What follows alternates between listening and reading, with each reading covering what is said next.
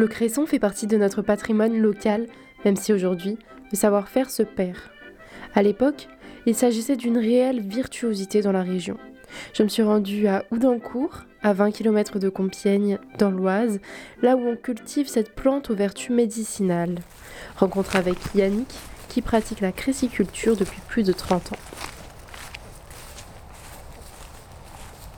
Alors, je suis Yannick Vassan, je suis cressiculteur euh, à Houdancourt euh, depuis une trentaine d'années, depuis enfin très exactement à mon compte depuis 98. J'exploite euh, une cressonnière de 80 arts, donc divisée en 35 fossés. Et là, du coup, est-ce que vous pouvez nous décrire où nous sommes?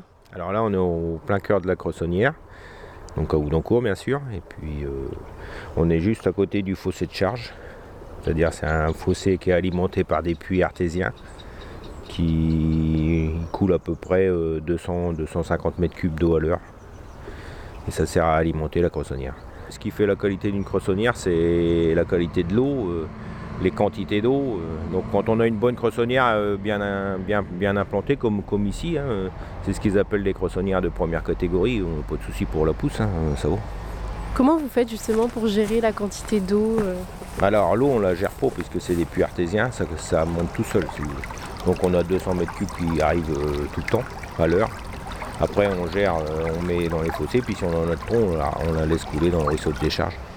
J'ai entendu dire que euh, la première cressonnière de France avait été créée dans l'Oise. D'où ça vient le cresson? Comment ça a été importé ici? Je crois que c'est par Napoléon, mais bon, à confirmer, hein, je ne suis, pas un expert, mais je crois que c'est Napoléon qui, qui a amené ça en France. En effet, ce seraient les troupes napoléoniennes qui auraient implanté la première cressonnière de France, et ce, à Avis-Saint-Léonard, une petite commune de l'Oise située entre Senlis et Chantilly. Pour expliquer plus en détail, c'est lorsque les troupes se retirent de Russie au XIXe siècle qu'ils tombent sur des productions de cresson en Allemagne. L'empereur se renseigne alors aussitôt sur les vertus de cette plante et bingo, elle est riche en fer et en vitamine C, tout ce dont ils ont besoin pour vaincre une maladie qui menace leurs soldats. C'est comme ça que la première cressonnière de France serait apparue, mais pourtant, certaines pièces des archives nationales et départementales établissent l'existence de cressonnières dès le XIIIe siècle à plusieurs endroits du Pas-de-Calais, de l'Oise et de la Loire. Pas de certitude donc quant à la date de création de la première cressonnière.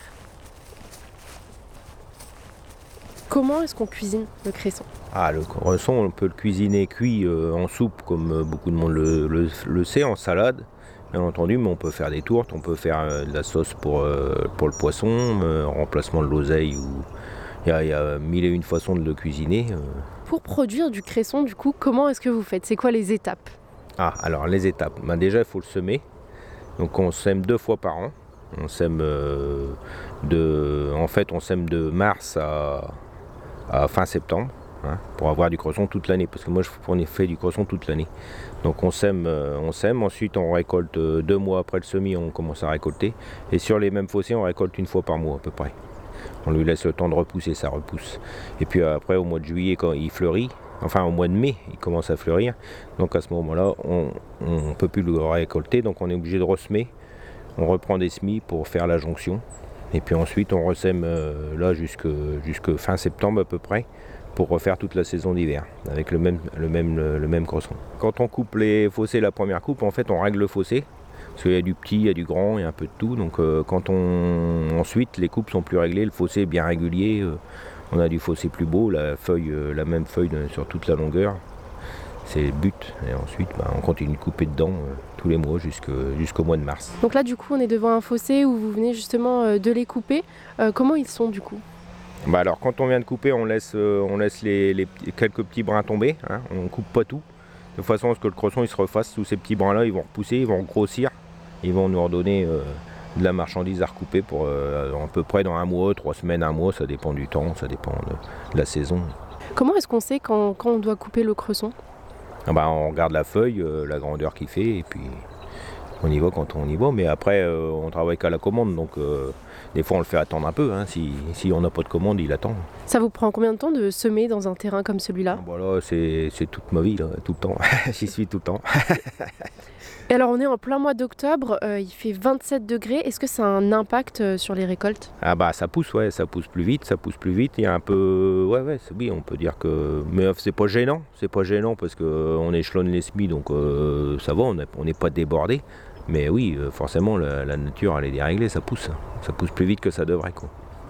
De base, ça pousse en combien de temps et, là, vous voyez, vous bah, observez quelle différence? Après, bon, c'est pas c'est pas palpable euh, comme ça, mais après un SMI, il faut deux mois, les premiers SMI, il faut deux mois avant de les récolter. Bon bah là on gagne peut-être 8-10 euh, jours, 8-10 jours pour les récolter. Après on coupe une fois par mois, donc on arrive à maintenir la cadence, c'est pas non plus. Euh.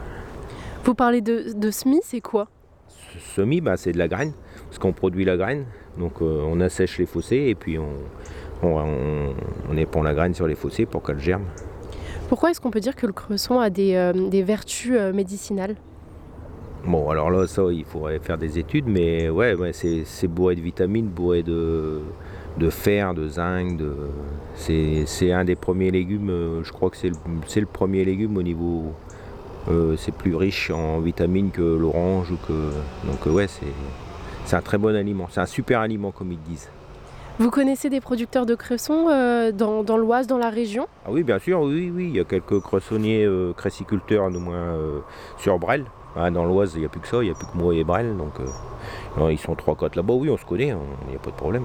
On n'est pas des ennemis, on est des collègues. on peut dire que c'est un savoir local? Local, pas vraiment, parce que la capitale du, la Cresson aujourd'hui c'est Méréville. C'est plutôt l'Essonne, mais on, en Picardie, on n'était pas mauvais à une époque. Maintenant, on est beaucoup moins nombreux, donc euh, ça se perd. Effectivement, aujourd'hui, la capitale du Cresson, c'est Méryville. Mais ce qui est sûr et certain, c'est qu'à l'époque, il s'agissait d'un savoir-faire local. La plupart du cresson vendu aux Halles de Paris venait de petites communes dans l'Oise, telles que Nanteuil-le-Haudouin à côté de Senlis, Duvy ou encore Crépy en Valois. Et alors ce cresson, après, il est vendu où? Alors, euh, la, majeure partie, ça part à l'exportation en Allemagne, par le Rungis. Hein.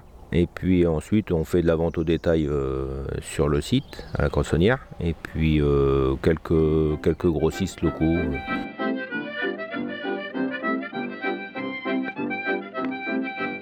La première cressonnière de France apparue dans la région, un reportage d'Axel Corby pour Radiographite.